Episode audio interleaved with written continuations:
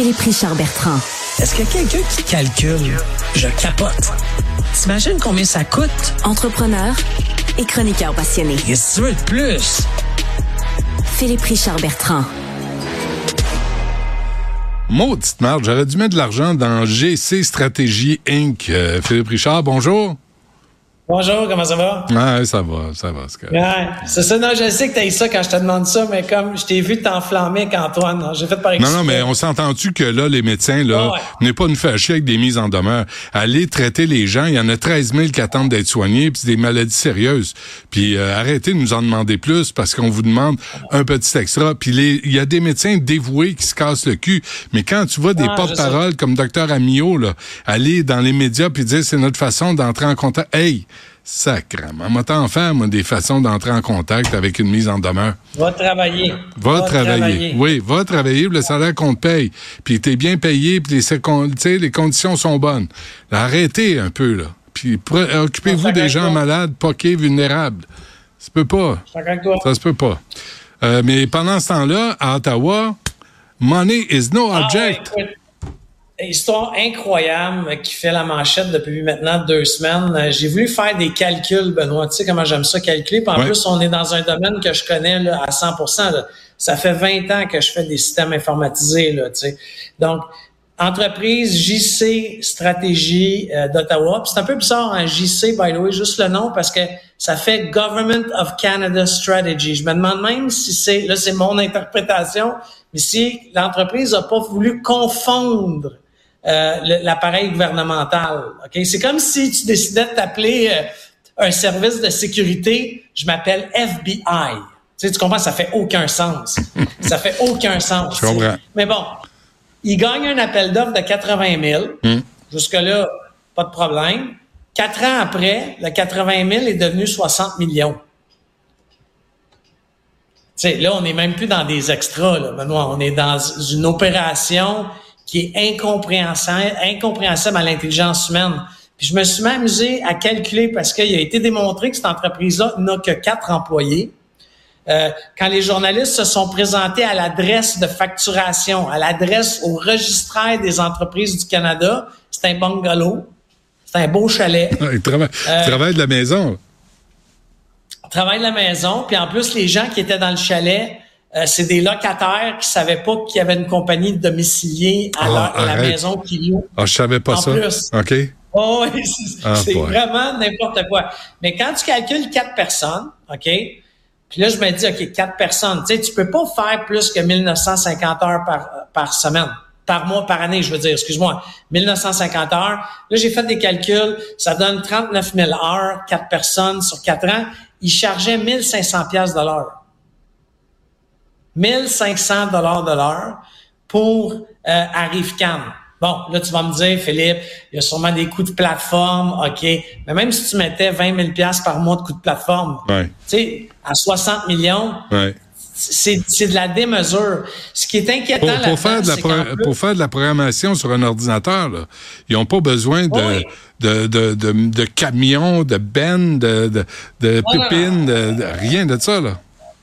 Puis pour ton information, là, si tu fais le tour d'entreprise au Canada, là, mettons qu'à Montréal, on est peut-être un marché euh, un peu moins cher que Toronto, mais tu sais, quand tu es payé 150 pièces de l'heure, OK, pour faire de la programmation, OK, comme, comme entreprise, là, pas l'employé direct, ce qui veut dire que l'employé fait pas le 150.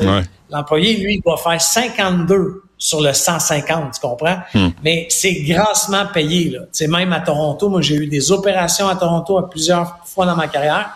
Ah, c'est éhonté. Mais en plus, cette entreprise-là a cumulé 240 millions de dollars de contrats dans les dix dernières années.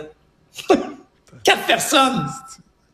Mais c'est le frère de qui, ça? C'est le cousin de, le beau-fils de...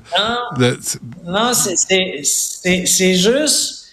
Ah, c'est là où tu vois que l'appareil gouvernemental, OK, n'est pas fait pour voir qu'il y a des anomalies.